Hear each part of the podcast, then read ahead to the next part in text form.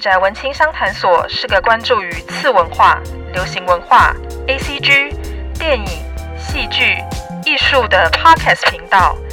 阿宅与文青一定是个空集合吗？御宅文青商谈所这个第三空间，希望能让阿宅与文青都能在这里畅所欲言。宅青们，大家好，欢迎大家来到御宅文青商谈所，我是主持人嘎拉西皮。前阵子，呃，嘎啦看完了一部我自己觉得非常好看的影集，Netflix 上的影集，叫做《后裔弃兵》。这部影集目前在烂番茄，呃，有达到就是百分百的好评。我今天早上查了一下资料，它上面刚好是九十九趴的好评，我也不知道为什么突然掉了一趴。不过呢，呃，无损于这一部作品对我而言的重要性，而且这部作品也被呃评为是二零二零年的必看影集之一。那这部影集到底好看在哪里，神在哪里？那今天呃，嘎拉还特地邀请了一位影评人来跟我们聊一下《后翼弃兵》。首先，我们来欢迎影评人瘾君子，要跟大家说声嗨吗？嗨，大家好。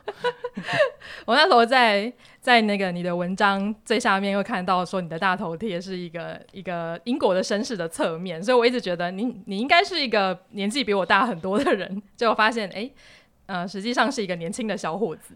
呃，瘾君子要不要来跟我们自我介绍一下？哎，大家好，我叫尹君子。那其实尹君子不是我的本名啦，他就是我的笔名。对，嗯、那。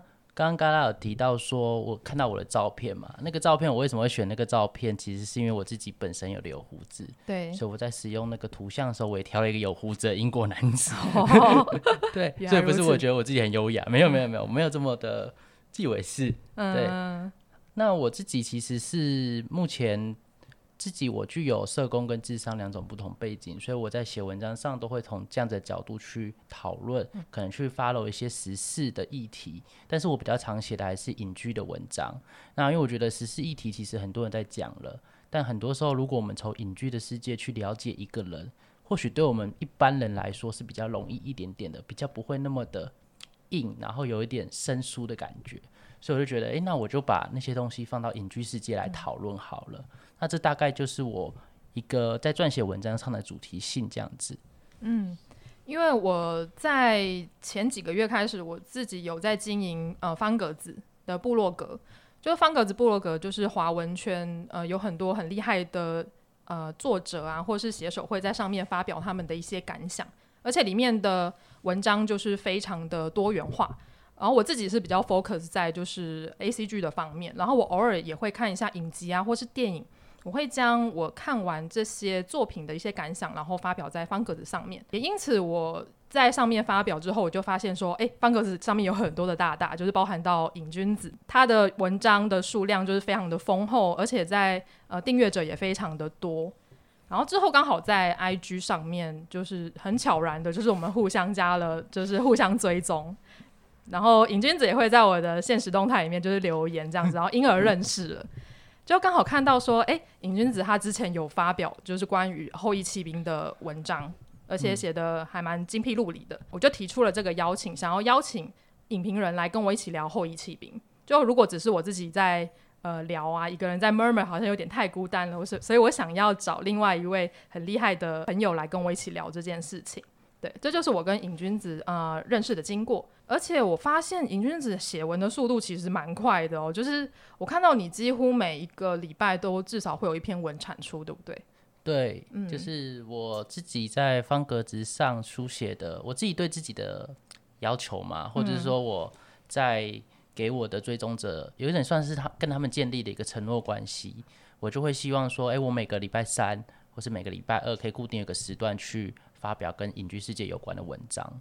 对，那可能是当当当时的院线片，也有可能是已经上过的一些二轮的片子这样子。对，那当然也会有时候一个礼拜可能会写到两到三篇文，那那些其他的文章可能就是一些时事的文章这样子。嗯，对，我觉得很佩服，就是瘾君子可以写得如此之快速，因为我最近也是在写文，我就发现天哪，如果要我一个礼拜挤出一篇文。呃，我觉得一个礼拜能挤出两千字到两千字到三千字，真的是我的极限了。就会觉得啊，好累哦，而且要查的资料非常非常的多。那瘾君子怎么会卖，就是走上影评的这一条路呢？其实这个故事没有很浪漫，真的吗？对，一般人可能有很多很浪漫的原因，但我一开始会开始写，我不是最近开始写，我是差不多五年前吧。那时候我刚好就是大学毕业吧，然后做的第一份工作叫研究助理，嗯，然后就跟刚刚讲的一样，对于一个大学毕业的人来说，有时候可能也不知道要怎么写，嗯，我还要做一个研究，所以我那时候想说啊，不然我先从。我自己有兴趣的东西开始写，所以就开始写了，所以没有什么浪漫的原因，就只是因为工作需要。工作需要。对，但是最近从头又开始写，差不多七八月又才开始写，这次原因就不太一样啦。这次就是比较像是说，哎、欸，我已经有一些专业了，但我想用文字的方式，用一个比较感性的角度去讲一些生活化的事情，这样子，只是透过影剧这个媒介而已。对，嗯，所以你在看完一部作品之后。可能那个那部作品会给你很深的感受，你才会开始写吗？还是你基本上看完一部，你就会做一个整理这样子？基本上看完都会去做整理。嗯，对。那我通常在写的过程中，我也不会去觉得说哦，这部片好在哪或坏在哪，嗯，我只会讲它让我感感动的地方是什么。因为很多时候好坏是因人而异的。嗯，那这个东西其实你从我的文章你也可以感受出来。那就像我回到我初衷，我只是想让大家更认识这个东西，更认识这个世界，或者认识这些人物。那我就去讲讲我感动的地方就好了，或是我有感触的地方就好了。嗯，那你会遇到说有些你的读者会觉得，哎，你是不是有点蓝色窗帘啊之类的这种想法，或者觉得，哎，我的看法跟你不一样，还是你觉得，哎，作者明明不是想要讲这个，但是你用一个他们很陌生的切入点切入，然后他们就会。有点疑问，这样子，通常是很少遇到这样的状况，但是有遇过一个比较印象深刻的是，我之前在写《风之谷》的时候，对，然后就有人提到说，哎、欸，我不能认同你的观点，但我觉得你讲的很有道理。哦，就是某部分来讲，他们也是认同你了啦，对，只是他的想法跟你不一样。对，所以我觉得就是怎么样去说服别人，其实我们不用认真让他认同我们，只要让他可以接纳我们就好了。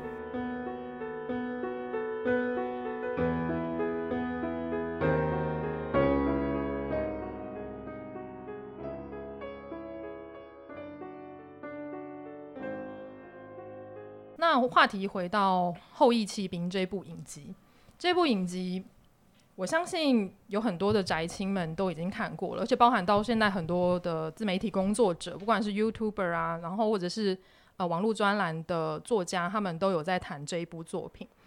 就以防大家没有看过，我稍微简述一下这部作品，《后翼弃兵》这部作品，它是呃一部呃美国的剧情类的迷你剧。然后它是改编自呃美国小说家就是沃尔特呃特维斯他在一九八三年所出版的同名小说，然后之后就被改编成 Netflix 上的迷你影集。然后我自己是有查到资料说，其实呃虽然说后裔骑兵的女主角就是。Beth Harmon 虽然是一个虚构的角色，不过他其实是有一个呃原型在的。他的原型是一位呃男性的骑士，叫做 Bobby Fisher。然后《后翼弃兵》他这一部作品，他主要是在讲述说，呃女主角 Beth Harmon 她因为她跟母亲，然后遭遇到了一场车祸，她的母亲过世了。然后因此，Beth 她被送到了孤儿院里面去居住。然后在里面居住的过程呢，遇到了一位就是工友先生。然后那位工友先生就相遇之后，然后工友先生就教他如何下西洋棋。所以这部作品其实是 focus 在那个 Beth Harmon 他如何就是从学西洋棋的第一步到他如何成为呃世界棋王的这一段故事。主要是发生在一九五零年代到一九六零年代的美国。我们在这部作品里面可以看到，就是 Beth Harmon 她是一个非常聪明的一个女生。就从她在孤儿院开始，你就会发现说，她跟其他的小女孩是完全不一样的一个存在。她不太善于就是交际或是言辞，可是她对于呃她很执着的东西，例如说西洋棋的这件事情，她会非常非常的认真。她就连她在睡觉的时候。他脑中都还是想着西洋棋，然后他就是偶然之间就突然看到工友先生，呃，Mr. Sharple 他在下西洋棋，他就很好奇，他就会偷偷的跑去看一下，诶，他在干嘛？然后就是会跟 Mr. Sharple 说，拜托你教我西洋棋这件事情。当然他自己的天分也很高，所以呢，他很快就呃打败了 Mr. Shovel，然后之后就一路一路的往上爬。他中间还遇到了很多的敌手，因为其实呃在当时的一个西洋棋界，它是一个以男性为主导的一个领域。Best Harmon 出现了，她是一个女性的身份出现在这个领域，其实是聚光灯都在她身上这样子。所以我们会看到，就是 Beth 她是多么的厉害，但是我们也会看到说，其实大部分的天才都是孤独的。他们从小拥有非常异于常人的天赋，而且他会很多人在关注他们，也会给他们掌声以及目光。不过呢，他们自己也会有所谓的那种高处不胜寒的一种孤独感。所以在呃 Beth 成长的过程，我们会发现说，诶，他身旁有很多的女同学，其实都在谈恋爱，或者是甚至学校毕业之后就结婚生子了，但是。Beth 他就是一直专注在他的西洋棋的领域里面。看完《后一期兵》之后，我就去看了一下尹君子的文章。你在文章里面有谈到说，呃，你将 Beth 形容是一个带刺的玫瑰。我觉得这形容呃非常的有道理，而且也形容得非常的好，就某部分体现出了它是一个很美丽的存在，而且。她的聪明，她的美丽都是异于常人的。不过呢，在她跟别人呃互动或交交往的过程中，也呈现出一种距离的感觉。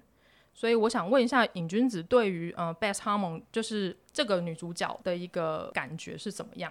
嗯，我我会自己觉得说，虽然说大家都说这是一个西洋棋的故事，但我觉得我在这里面看到的更多的是女主角 Beth 她怎么去适应她自己的失落。所以我觉得这反倒是一个他怎么从失落中走出来的故事，因为毕竟他从小到大失去他的家人，然后有些人可能没有失去生命，可是可能不在他身边了，比如说他的生父、他的养父，甚至是 Mr. Sherber 后来也去世了嘛。对，所以我觉得在这过程中，他其实一直在失去很多东西，啊，失去自己，失去其他人，然后某种程度，这也对他来说，我在想。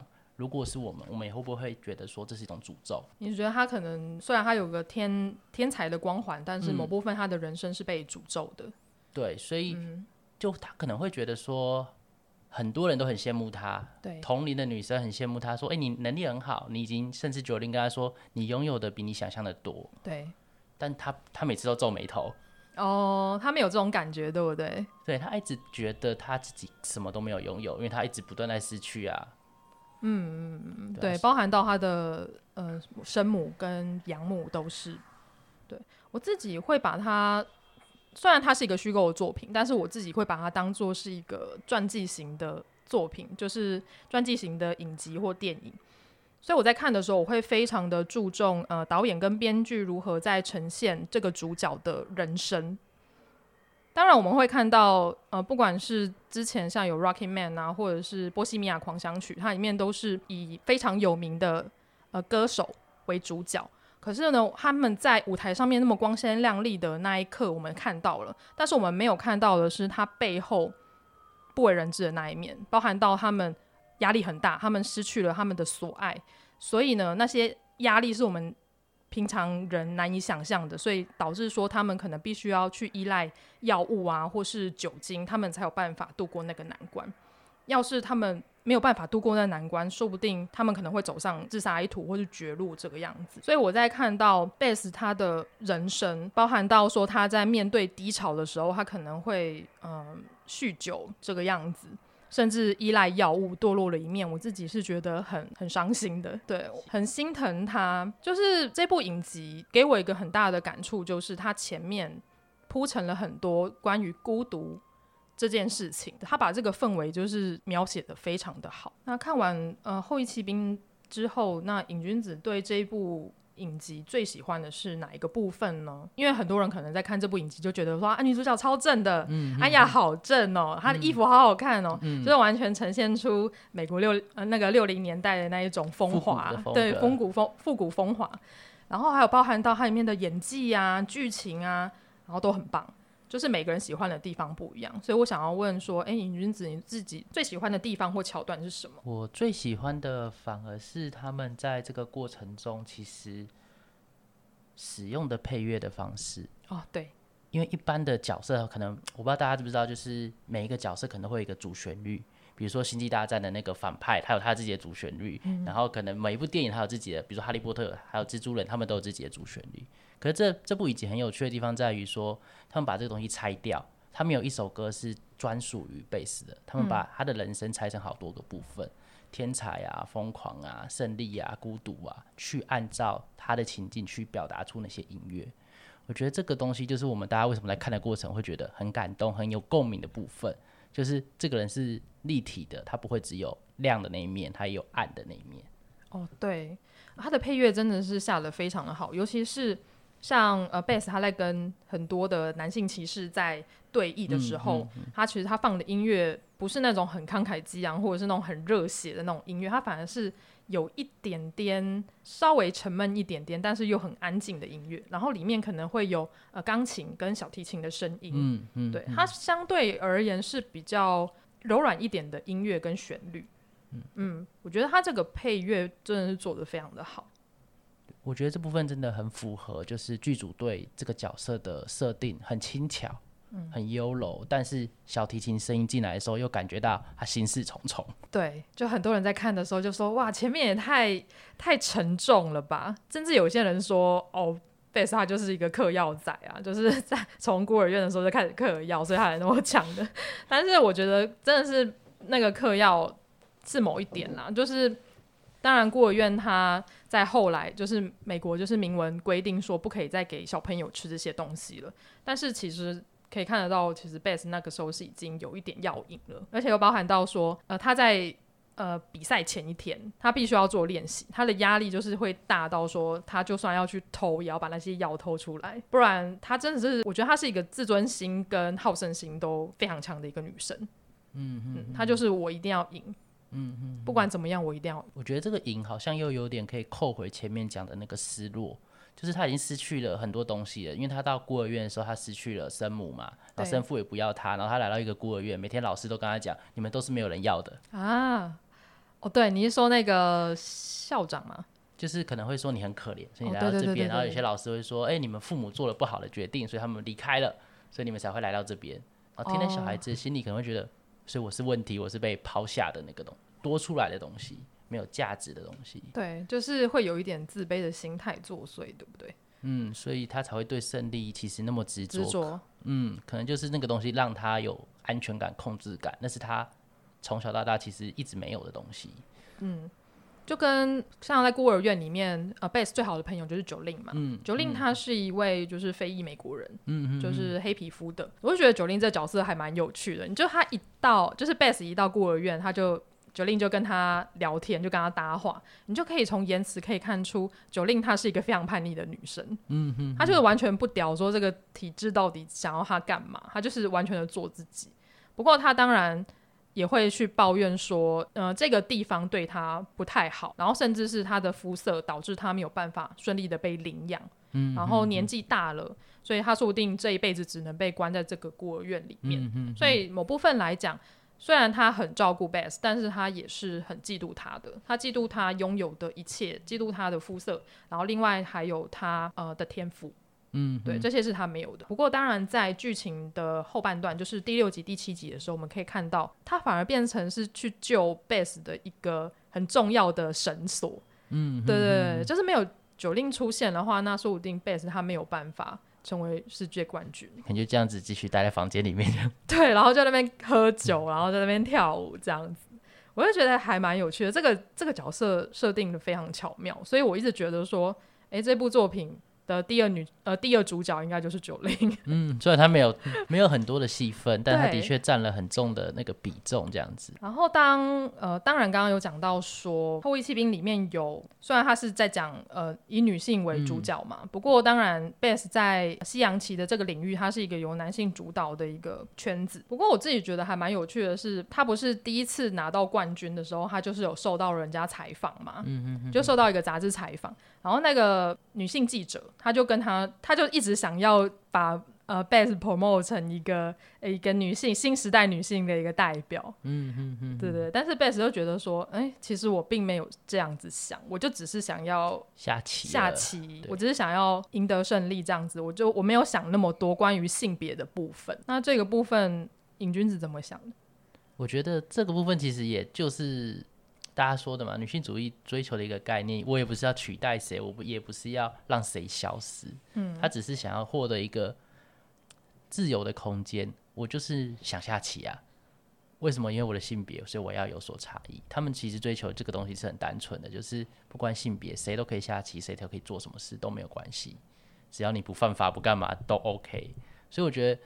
他虽然是比较没有像大家所强调的说那么的对抗，可是我不觉得这不代表他们没有传达出那样的遗憾，只是呢可能不是我们大家想象的方式去呈现这个东西。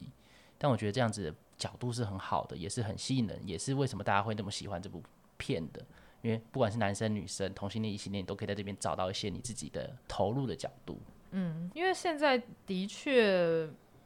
会有所谓的政治正确的问题，嗯嗯嗯、所以你会看到有一些呃流行文化的作品，它里面会可能会刻意刻意去强调女性的强大，就包含到说，诶、欸，之前好莱坞就是事件会说，嗯、呃，好莱坞太白，嗯，或者是好莱坞太多男性，嗯、所以他们就会特意去彰显说，哎、欸，女性角色的强大跟厉害。当然，我觉得这个部分某部分是对以前的状态做一个平衡，嗯嗯对。但是如果太过强大的话，就太过强调于这件事情，我觉得对于剧情来讲，我不确定是不是一件好的事情。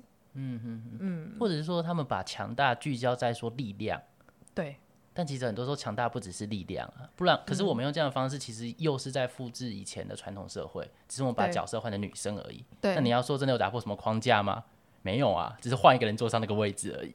这一点我是蛮同意的，就包含到说，因为它里面有讲到说，呃，一九六零年代是就是美国的女性主义第二波女性主义兴起的年代嘛。他们一开始就是在讲说，当然第一波的时候，他们可能会认为，呃，女生某部分是强过男生的，所以他们不应该被压抑。嗯、不过到了第二波，然后甚至之后的话，他们会开始去注重呃男女之间的差异性，就是我应该去欣赏不同性别的美，或是他们不同性别的优点，嗯、而不是在于说谁一定比谁强。这的确就跟尹君子刚刚讲到的，他就是复制着以前的一个状态，就是对两方，应该说对所有的性别来讲都是不太好的一个状况。对，就是刚刚在之前有先跟嘎拉讨论到，其实。这部影集在处理性别的部分，其实它是很巧妙的，它不会像大家想象的那么的刚硬去对抗这些东西，它是用阴柔的方式去强调这件事情。那阴柔这个东西，其实在整个传统社会，不管是美国或台湾，其实一直是被忽略的方式，被忽略的一种特质啦。对，那讲到阴柔，就会讲到所谓的头发的颜色。哦，对。那像贝斯他的发色是红色，那我不知道大家对于红色头发有什么想法？台湾人可能比较不会有这种感觉，因为红发在、嗯、呃台湾人里面比较难以见到，所以会觉得还蛮漂亮的这样子。可能就八加九 对，是这样吗？就对头发金发，对，反正可能我们对鲜艳的发色会有一些偏见。那拉回到西方世界来看好了，特别是日耳曼民族下的，比如说德国啊、英国啊，甚至是后来。殖民地的美国好了，他们其实对红发是会有偏见的。比如说，像我举一个例子，最知名就是《哈利波特》里面的隆恩。隆恩，对，卫斯理，卫斯理一家，对，卫斯理一家，他就觉得他们都觉得说，哦，你们就是一群就是笨蛋啊，没有用的人啊，然后就是比较低的那种感觉。嗯。然后像另外一部很有名的，在 Netflix 上也有的影集叫《安妮》啦，就是《新秀佳人》。哦，对对对，女主角也是红发，色的，然后也是被人家笑啊。对就是说红发是很原始的象征，然后甚至有些人会觉得说，哦，红发代表他性欲很强。哎，是哦，这一点我还第一次听到，因为常常会有动漫角色，就是把西方的啦，我是说，例如说，呃，西方那边的动画的话，他们可能画一个呃红头发的女孩子，他们就会在她脸上凸显她的雀斑。嗯，嗯对对，就是说他们是 ginger 这样子，嗯、就是橘色的头发，然后配上雀斑，然后就是一个很典型的一个 ginger 的一个样子。然后通常这类型的角色的确在就是欧美的校园通常是会被排挤的，比较边缘的角色。对，就是因为他们的肤色跟发色的关系就被排挤。嗯哼哼，就听起来是有点难过啦。嗯哼哼，所以我有点像是刻板印象，就跟。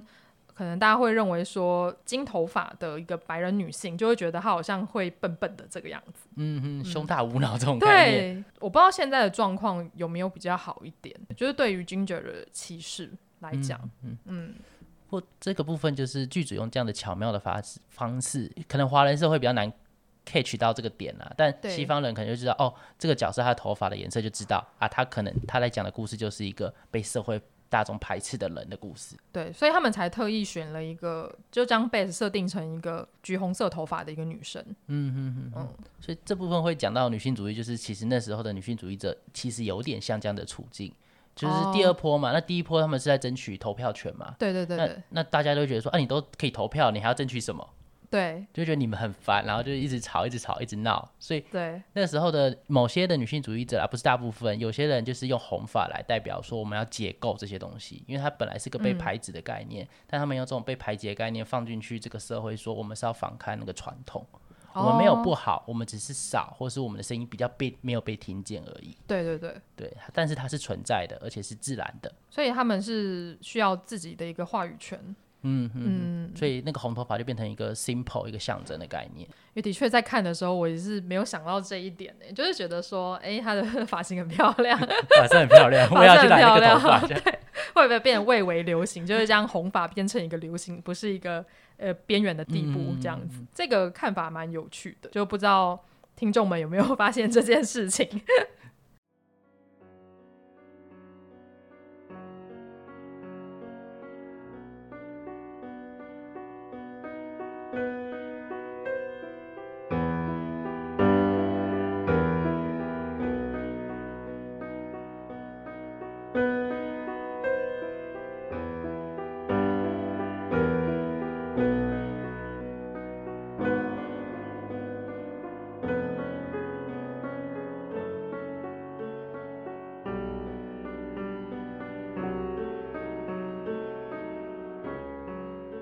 来谈一下，说呃，Best Harmon 跟他遇上的男人好了。好，大家一开始看到说《后翼弃兵》他是女性为主角，所以感觉上不免俗的，应该会有所谓爱情的成分在吧？就是我觉得这是一种刻板印象嘛。但是我很高兴的是，这一部作品它放在爱情的比例并没有到说那么多，它反而会去强调说 Bess 他的人生的一个概况。当然，它里面还是遇到很多男生啦，对对对，只是可以看得出来，Bess 他是不太善于交际跟恋爱的。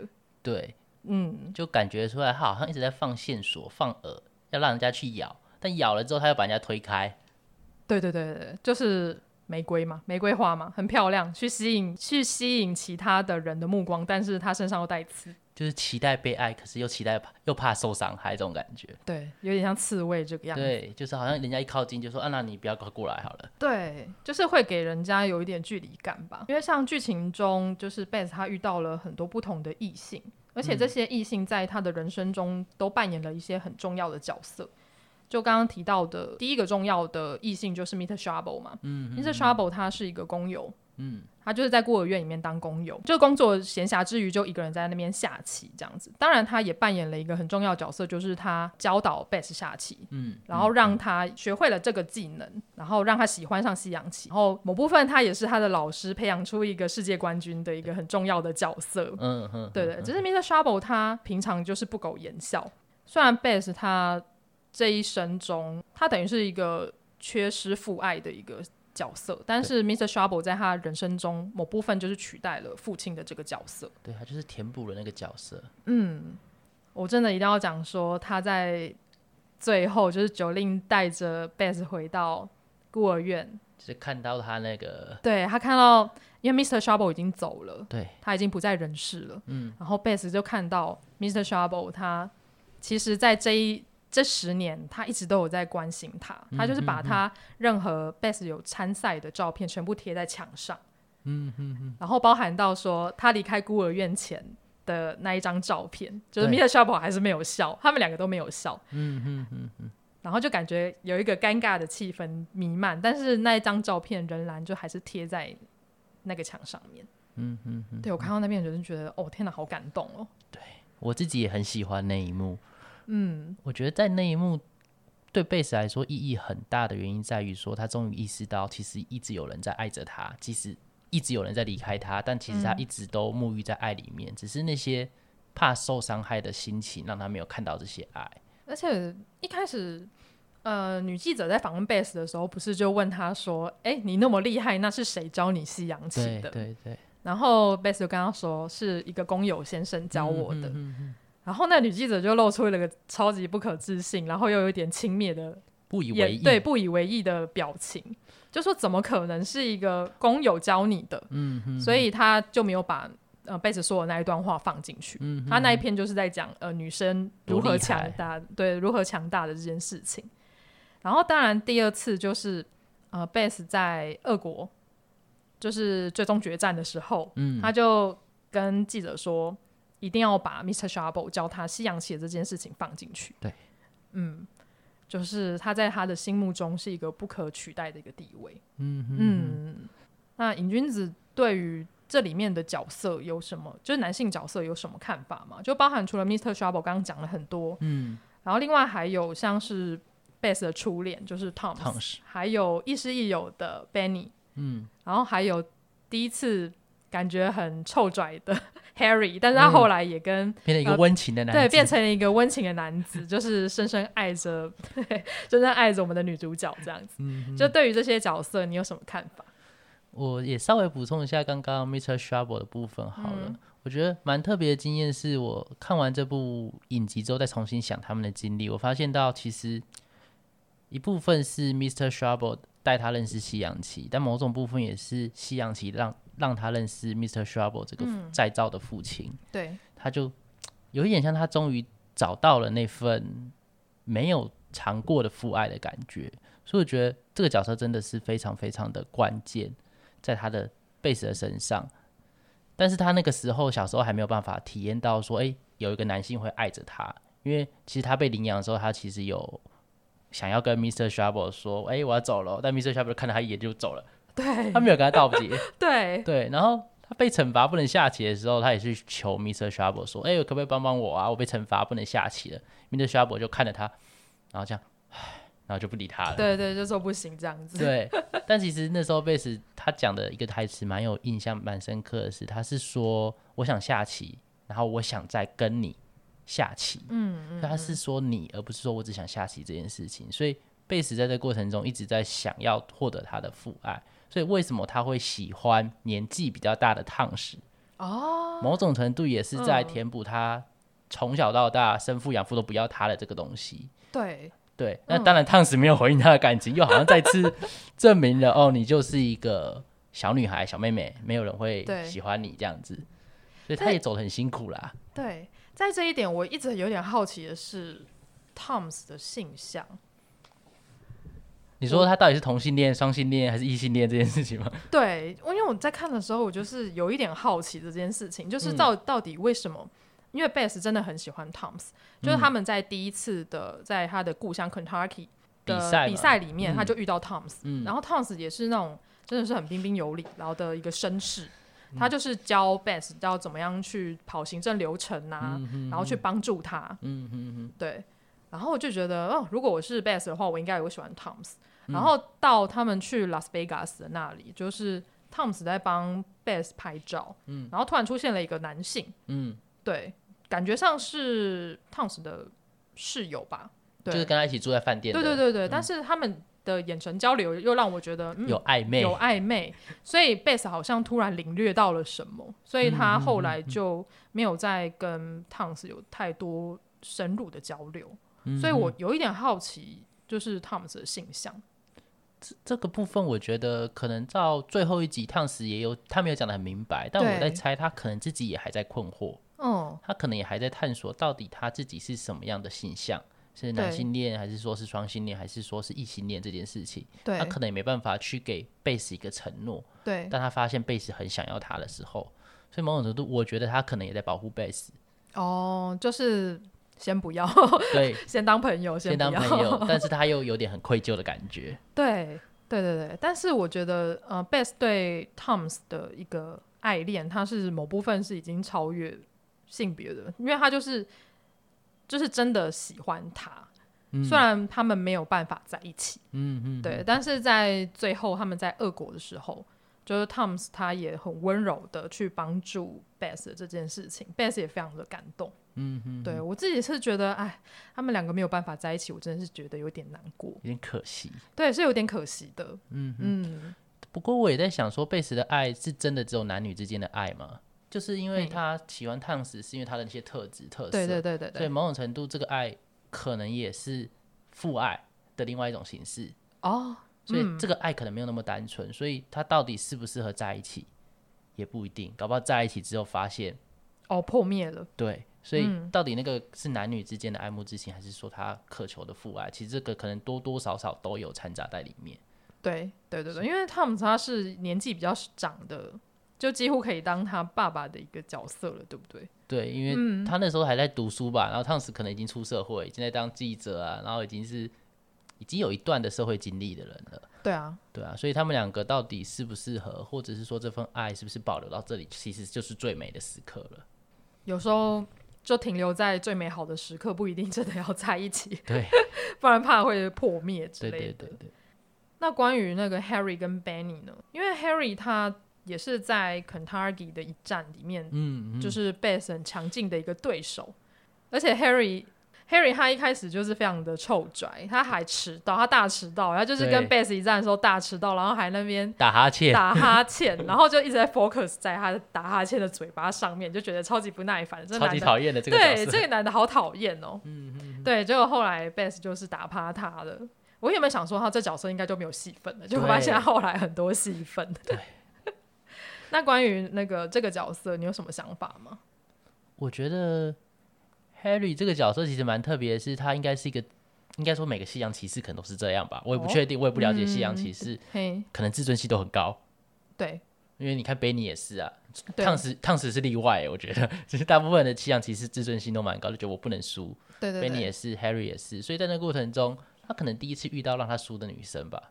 哦，所以对他来说，那个就有点像雏鸟效应，哇，既然有人可以让我输，然后他就爱上他了。对，就爱上他了。然后只是爱上他之后，又开始发现其实他有很多很细心的地方，可能会帮他煮早餐，或是什么什么的，或是有时候也会给他一些台阶下。嗯，即使他知道能力两方差很多的，对对对。嗯、但是贝斯就是没有准备好嘛，所以有时候放饵，然后有时候又收线，就导致 Harry 就只能，我到底要干嘛？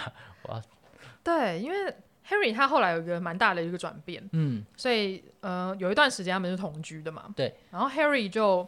他就说：“我还为了你去做正颚手术，对，牙齿都帮你弄好了。”对对对对对，然后他也对 Beth 非常的好，就包含到说他借了他很多书，然后希望他越变越强，嗯、就说：“那我来当你的老师好了。嗯”但实际上 Beth 就是天才嘛，他的能力就是高过于 Harry。嗯，而且我觉得 Beth 他是一个，他不太会帮男生做面子。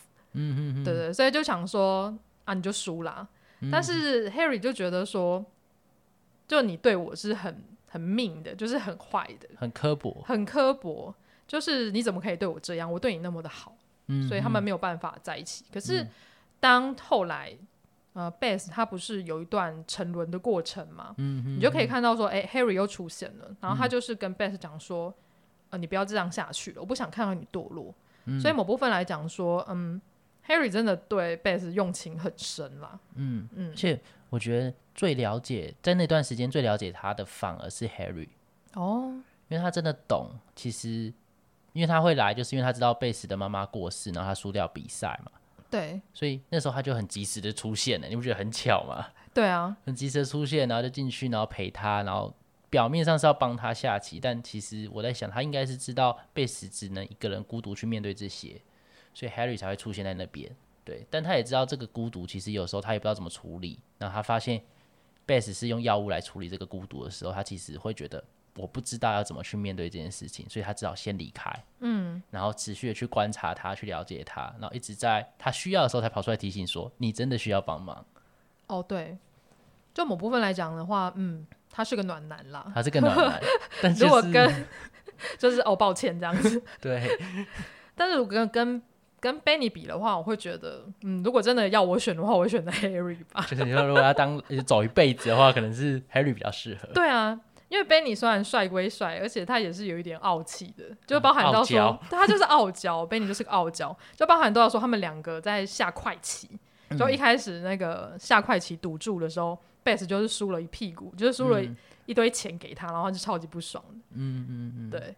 而且 Bass 很好笑，他是他会一直丢饵出来，就是他觉得 Benny 可以，所以他就觉得诶、欸、可以试一试，他就丢饵，然后 Benny 就直接拒绝他，他说我没有要跟你上船。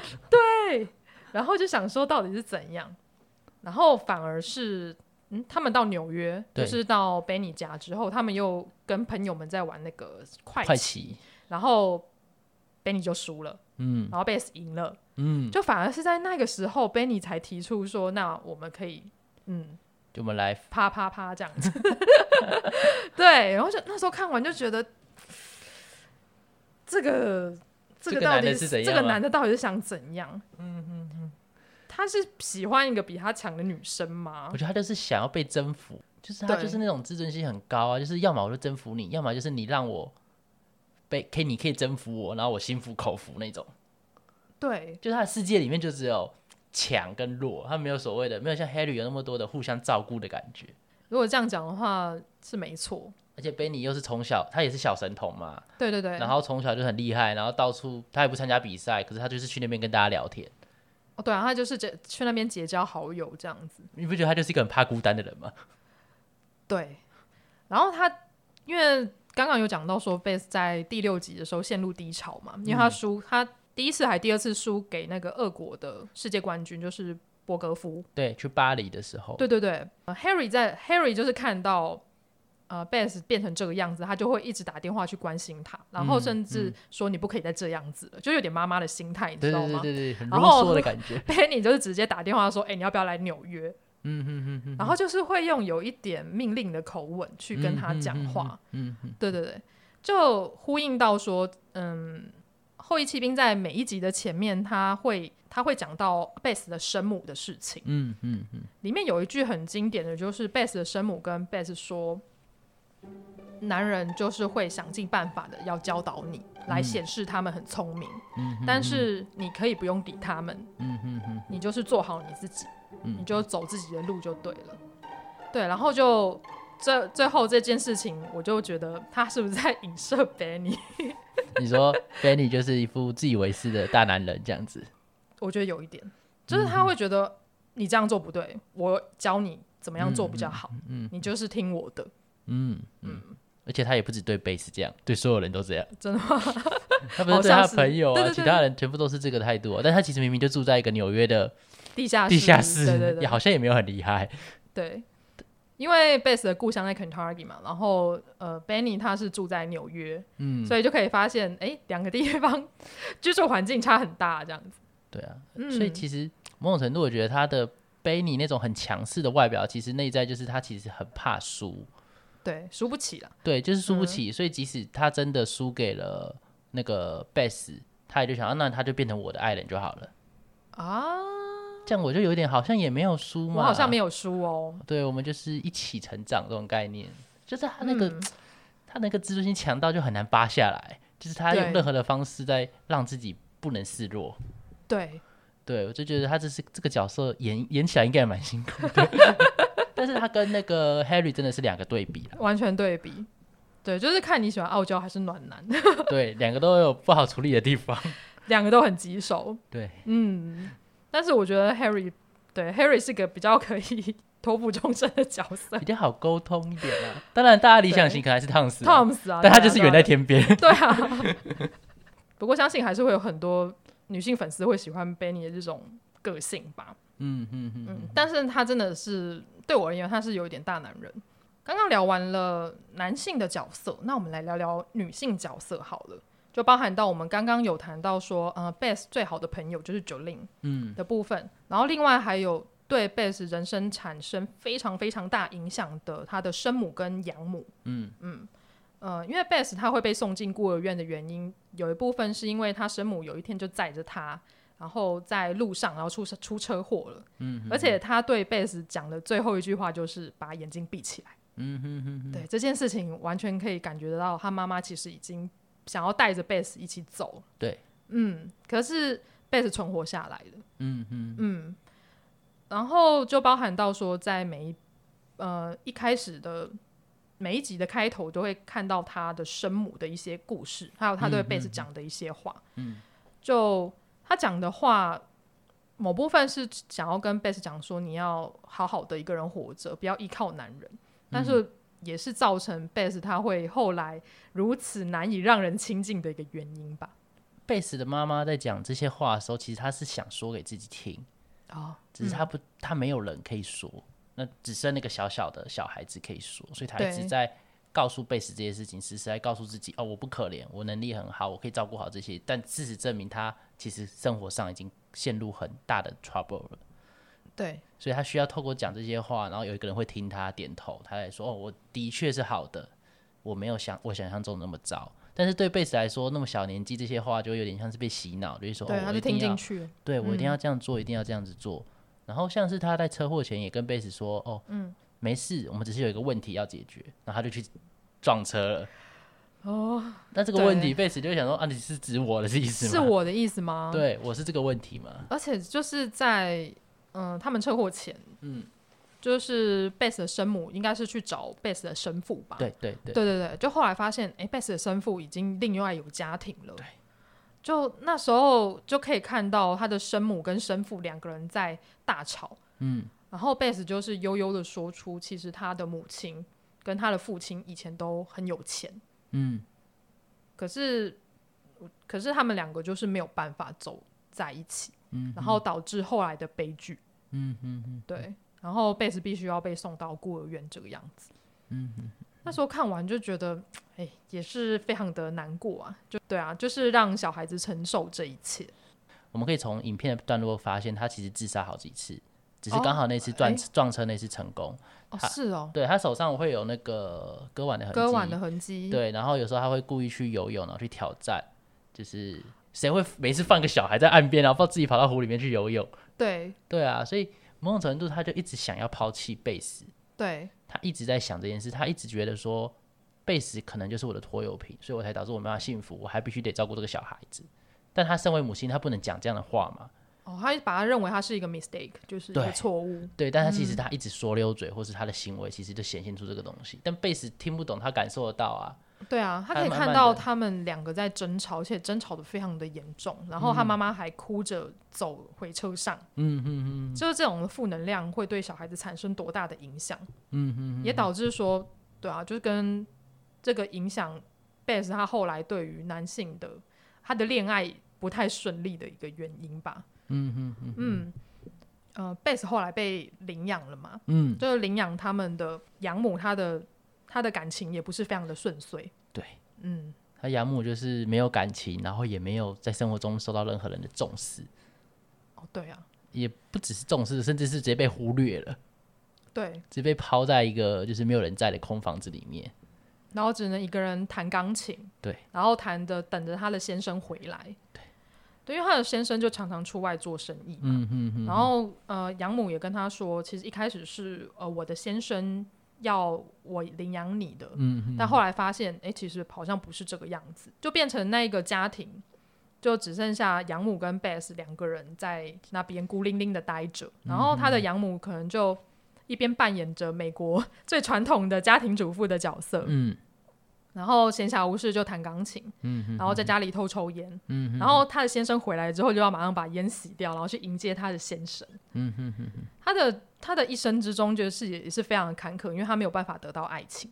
对，他其实就跟贝斯很像，对，两个都很想要得到被爱的感觉，但两个人都得不到，所以两个人就有点像是互相的相依为命的感觉。嗯，所以那段时间可能也是贝斯很幸福的时刻吧，就是他终于找到一个可以跟他陪陪着他一起走的人。对啊，因为养母就等于是他的经纪人嘛，然后就帮他处理大小事啊，嗯、包含到他的赛程规划，然后要住在哪里，嗯、他都是养母一手包办的。嗯、就至少他们在旅途的过程中还有一个伴，嗯，然后他养母也可以出去散散心，嗯嗯，对。然后包含到说，当呃养母在跟他养父离婚的时候，他养母就大哭说：“哎，我我不被需要了，他不要这个家了。”嗯嗯嗯。然后我自己可能没有。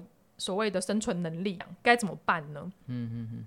不过这某部分来讲的话，刚好贝斯的出现就是他养母的一个救赎吧，对，救命稻草，就是他可以，因为贝斯有这个能力去呃拿奖金回来，嗯，就可以养活这个家。所以他的养母全原本他一开始就是跟贝斯说啊，西洋棋不是你的人生呐、啊，你一个小女生，你应该要赶快去玩社团啊，认识更多的男生，更多的朋友，这样子、嗯、就结婚走上那个传统的路，对，就是你应该要可能婚后当一个幸福的家庭主妇，不要埋首于西洋棋。然后贝斯就是完全不屌他，然后就说我还是想要这个西洋棋盘。然后我去参加比赛，让大家认可我。嗯哼，对，这某部分也是，嗯，也是跟现代的女性讲说，你真的要有一技之长，才有办法养活自己。嗯，对，你必须要独立，你必须要自主。嗯哼，对，不然真的可能会跟贝斯的养母一样，就会陷入一个不上不下的处境呢。对，嗯，对，而且。我还记得在呃墨西哥的时候，他养母不是去找他的笔友，友对，然后他跟跟笔友就是每天在很开心的跳舞，嗯嗯，嗯。很开心的去玩耍，然后甚至把贝斯抛在一边，然后贝斯也想说没关系，我就在旅馆，我自己在研究我的下棋，对棋步这样子，结果后来你就可以看到有一幕是呃养母非常的落魄，然后妆都花了，嗯、然后就说。呃，那个男人去其他的地方了。嗯嗯嗯，对，我们就从呃养母跟生母这两个角色，我们就可以看到说，他们都是真的是在关系里面不被爱的那一个，对对，被抛下的那个。对，然后他们就是深陷在嗯，就是这种男女关系之中，嗯，这种不被爱的感受中。对，然后就这样子，他们两个就这样子死去了。嗯嗯嗯嗯嗯，所以我觉得那部分就是很像。贝斯的假设又在再次被验证了，就是我爱的人，我找到的那些归属，都会一个一个离我而去。你会觉得贝斯他不太信任男人吗？我觉得他男人跟女人都不信任，都不信任，只要是关系，他都没办法那么信任。哦，所以他才就是会有一种，因为他毕竟都失去这么多了，但我们都失去这么多了，我们怎么敢还敢抱着期望呢？因为你抱着期望，你下一次迎接你的搞不好就是失望啊。嗯、那我一开始就不要期待这么多，像他妈讲的一样，我就照顾好自己就好了，这样子我就不会有任何的情绪上的一些困扰。所以他一直以来都板着那个扑克脸，或是他都不哭，或是很少看到他有很大的情绪反应。对但明明他是一个情绪很丰富的人。对，你说他在跳舞的时候，他要解放他那个情绪跟压抑。对，对他那个东西其实一直藏在他的心中，但他没有讲出来，因为他怕这个东西一出来，没有人喜欢。大家都离他而走，就跟他的养母啊、生母啊、养父啊之类的一样。当然，那那都是他自己的解释啦，因为那可能很多时候都只是无常而已。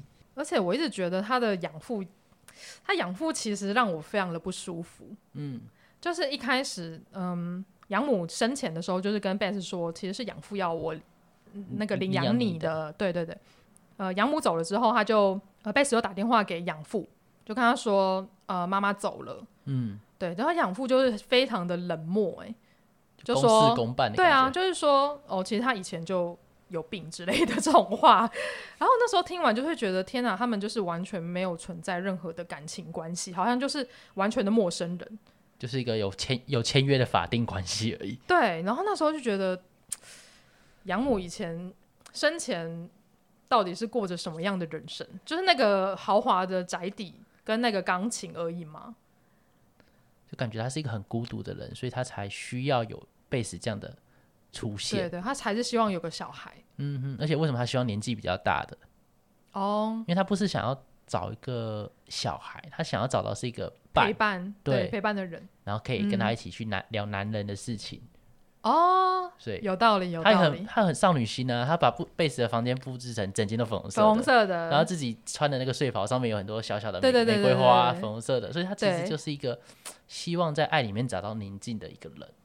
其实养父他后来让我最不是很开心一点是，他就是要求贝斯把那个房子还给他，然后贝斯就说：“可是问题是你在电话里面已经有跟我讲过，那个房子就随便你了。”嗯嗯嗯嗯，所以我就把他。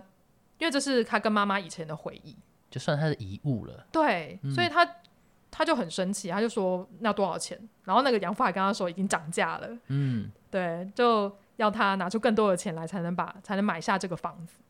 哎，就是一个女人为这个家付出了那么多，就得到了这个结果的感觉。对啊，而且我觉得那个那个那个情节又再次让贝斯想到哇，我什么都没有了。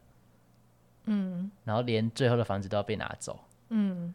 然后他后来就去，哎，他后来好像就跑去吃饭吧。嗯，就是有一幕是最后一集嘛，他跑去餐厅，哎、欸，第六集啦，他跑去餐厅吃饭，然后觉得那首歌真的是唱到他的心底。哦，对，他就说：“我记得你，但我已经记记不得爱。”哦，就完全就是哦，就是贝斯他这一生的注解就是这两句话了。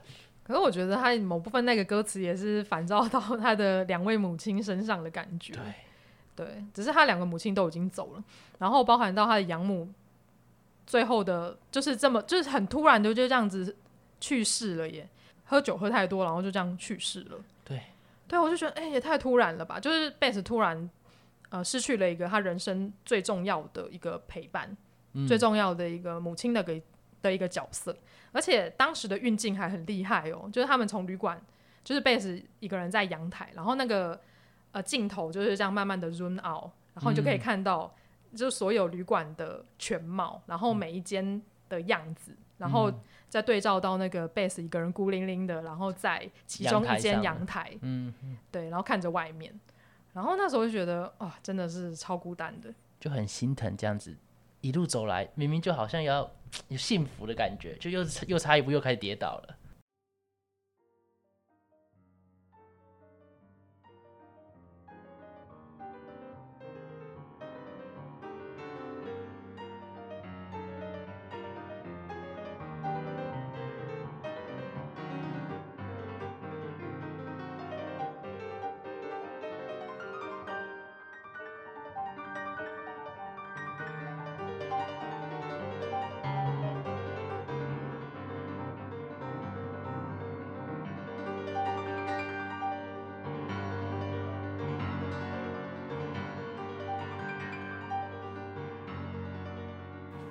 刚好在最后一集的时候，我觉得呃第六集跟第七集是这一部作品最精彩的一个地方。嗯，就它迷你，它是迷你影集嘛，所以它就是七集完结。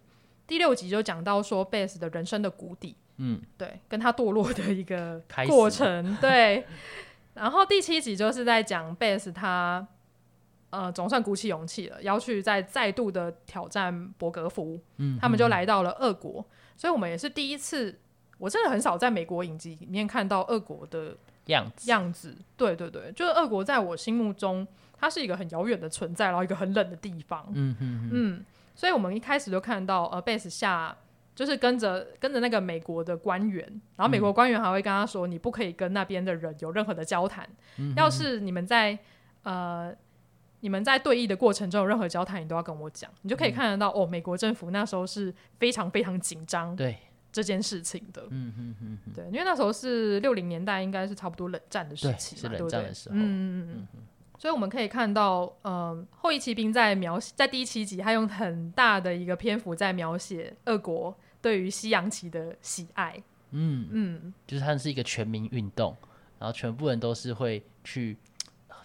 互相的经历彼此，然后甚至路边的公园一堆人，一堆人在下西洋棋。我想，哇，就跟我们台湾一堆老人在下象棋是一样的，就那是一个全民运动，它不是说一个小小的窄窄的运动这样子。对对对，而且他们就很认真，他们还去那种大会堂，嗯、然后就是摆长桌，然后就每个很厉害的骑士就在那边对弈，而且他在第七集里面出现了很多我觉得很酷的角色。就你还记得它里面有一个很长得很像马克思的一个大叔，你说头发很乱那个吗？对对对对，我好喜欢他哦。他就是以前的大师，可是他有一点也说哦，没关系，我已经很开放了，我输了也没关系，这种感觉。对对对对对对，你们都年轻人，让你们去玩。对对对，你就可以看到说，哎、欸，俄国，而且他们也讲到说，其实俄国的西洋棋的发展已经很早了，嗯，所以他们也不是第一次看到女性的歧视。对，不过他们的女性的歧视是不太会跟男性一起对弈的。对。对对，所以他们第很很难得看到就是女性的歧视跟男性对弈，这对他们来说也是第一次的经验、啊、对啊，对啊，对啊。可是你就发现，哎，这群俄国人都非常的有礼貌，哎，非常的彬彬有礼，哎。对，就是尤其是最后那个大魔王不是输了吗？博格夫，对对，对，对，但他是就很坦然的说，这这场胜利是你的，是你的，旗帜是你的。对，我就觉得超棒的啊！哇，他就是我以为他会生气之类的，暴怒。对，结果没有。说俄罗斯战斗民族应该会骑熊啊，拿斧头之类的。打不赢你，知道在私底下 解决你。可是我自己也是觉得说，它里面不是他跟博格夫对对战了好对战了几次嘛？嗯、对不对？对，不是第一次。对对对，博格夫他，你就会发现说，哎，俄国的选手们他们都非常的团结耶，因为里面有一幕是博格夫他在教导另外一个。呃，骑士下棋，嗯，他就跟他就跟他说，哎、欸，那个贝斯可能会下哪一步棋，你应该要怎么样去做？对，他们就一起讨论怎么去打败贝斯这个人。对对对，然后就看到贝斯是一个人孤苦无依，然后他就看到说伯格夫在教另外一个骑士做这件事情，他就赶快跑回自己的房间，然后一个人去摆棋。嗯，对，我就觉得，嗯，真的是他们是非常团结的一个民族，对，就是希望全部的人一起好。的感觉，就反而是美国这边，我记得 Benny 有一个吐槽还蛮好笑的，他就是说我们这群美国冠军在这个、嗯、破烂的大学的 讲堂里面对弈，然后外面还没有任何的记者，嗯，然后他就觉得超级荒谬，超级荒谬。如果我们在俄国，应该就是一堆记者要围绕着我们呢、啊，然后去报道我们怎么样下棋，这样才对。嗯，所以就美国跟俄国形成了一个很有趣的一个对比。就是两国对于西洋棋的着迷的程度是有很大的差异的，然后又牵扯到一些政治的政体上的差别，对，什么共产主义啊、资本主义的团体跟个别的不一样，对。而且我还蛮喜欢的是，在俄国对战的时候，呃，贝斯他走出来，嗯，每下完一场棋，然后走出来的时候，他就会受到俄国的民众热烈的欢迎，对，就是俄国民众没有想说，哎、欸，你是我们的敌国，你是美国人，我就要。对你丢石头还是怎么样之类的，他们很欢迎贝斯，哎，就是他们很开心看到一个女性骑士的诞生，然后去欢迎她。对他们来说，就有一种英雄的感觉。对啊，对啊，对啊，就是说哇，我们的有一个新的挑战者出现了，而且因为西洋棋全部人都来看，嗯，所以对他们来说这是一个很刺激的事情。终于有新的发展，新的章节要开始要翻页的这种感觉。对啊。我就觉得，而且它里面还有那个，你会看到一个小朋友，然后就冲进去，嗯，然后看现在的状况，然后再冲出来跟大家讲说现在下到哪一步了，然后对全部的人讲，然后实况转播，对实况转播，他就是实况主哎，对，然后外面的民众就是很冷的天，然后在外面等待，然后会在那个车子上面摆棋盘，然后模拟里面的冠军们怎么样去下棋，对，我就觉得哦。真的是对俄国人刮目相看，还做一最后不是做了一幅很大的那个？你是说那个有一个很大的棋盘，啊？棋盘对他们就直接对，对对，在上面对弈，然后摆说现在下到哪里，然后全部人都在外面很像在看电视墙，对，在看那个转播节目。对啊，我就觉得嗯，这一点我真的非常的感到开心，因为呃，既然刚刚讲到说这个年代是在冷战期嘛，就是呃，美国跟。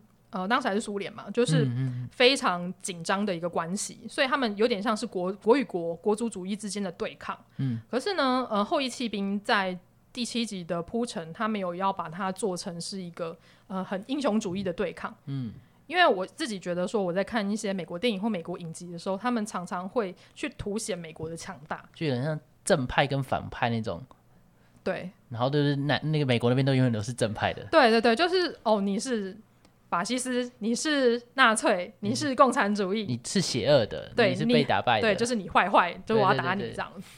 对，对，对，对，啊，就是会凸显美国英雄主义的地方。就当然以前的状况来讲，我可能会觉得嗯，很自然，很自然。但是现在来讲，会觉得有点太过了。我很开心的是，后裔弃兵他没有要凸显这一块，他反而去凸显就是俄国人对对于西洋棋的喜爱，就还有俄国的美好。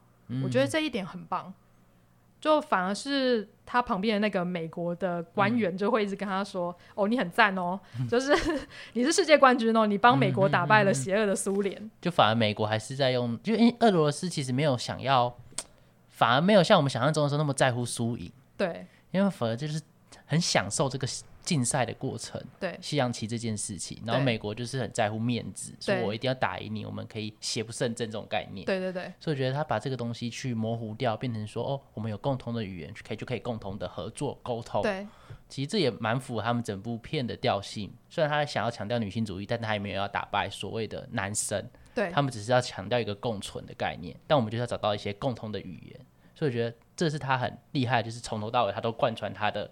价值观去呈现这部片，对啊，没错，我就觉得很很棒吧。就是他破除了所谓的二元对立论，嗯嗯，他用一个更多元的多元的角度去诠释这个故事。我记得最后一幕就是呃，贝斯就是受不了那个美国官员一直在那边 murmur，他真是超烦的。他就说我要我要自己一个人去走一走，然后他就是到那个公园，就公园很多阿伯来下棋嘛。他就是坐下来，然后跟阿北一起下棋，就说：“那我们开始吧。”我就觉得哇，这个收尾收的真的是很棒，就跟呼应了呃，Base 在一开始呃有讲到说，西洋棋就是棋盘上面不只是输跟赢，或者是一定是会有一个胜方一个败者。嗯嗯，西洋棋不只是竞争，它同样也是一个很美的东西。嗯嗯嗯嗯，所以它某部分是将一个竞赛再提升到一个很艺术的层面吧。嗯嗯嗯嗯，这部分也让我想到。Mr. Sharpe 跟杨母都有教贝斯一件事情，就是输，接纳输这件事情。嗯、Mr. Sharpe 的是用，就是你要气质嘛，嗯，然后杨母就是说，现在你懂输的感觉了。所以我觉得为什么这两个对他那么重要，是因为他们两个不只看到他的外表，看到他的成就，也看到他脆弱的地方，去告诉他你要去接受自己的脆弱，接纳自己的脆弱，在这个过程中，这才是最重要的，不是输跟赢而已。所以的确，他获得了那些爱之后，他也真的去实践了这件事情，去证明。他有办法做到，Mr. Sharpe 或是养母对他的期待。那今天我真是非常非常的感谢尹君子来到现场来跟我做一个后羿弃兵的对谈。嗯，然后刚好这一集也将是我二零二零年的最后一集，我就把二零二零年的最后一集献给后羿弃兵了。那呃，尹君子对于二零二一年的新的一个期望是什么呢？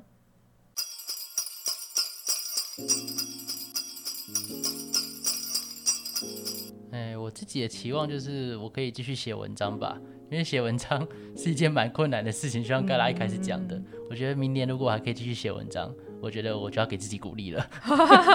你会忙到没有时间写吗？因为就是会怕有很多时候就是一忙之后就断掉了。嗯，对，你断掉之后很，很很多时候可能就很难再重新开始做这件事情。对，对我觉得不是说你不不会写，或是不知道怎么写，而就是你断了，你就也没有什么机会再重新开始写了。嗯，所以我觉得这个这件事可能是我对自己来说最最重要的希望吧。嗯，希望自己可以继续维持写的动力，就是持续创作。对对对对。所以你会怕说你哪一天就是突然不想写，完全没有动力吗？嗯，就会有点担心这一点了，但是目前看下来是还好啦，因为每部电影看完或影集看完都觉得很有感触，嗯、想要赶快跟大家分享这种感觉，所以就觉得我懂、嗯，好像也还好，但世事难料。是啦，就是不管做 podcast 或做 YouTube 还是写文章，其实都一样，就是一个呃，你有自己的观点，然后想要跟大家分享的一个过程嘛。当然，你真的要对这个东西要非常有感触，你写出来的东西才会很棒。就你自己要喜欢，对你自己要喜欢。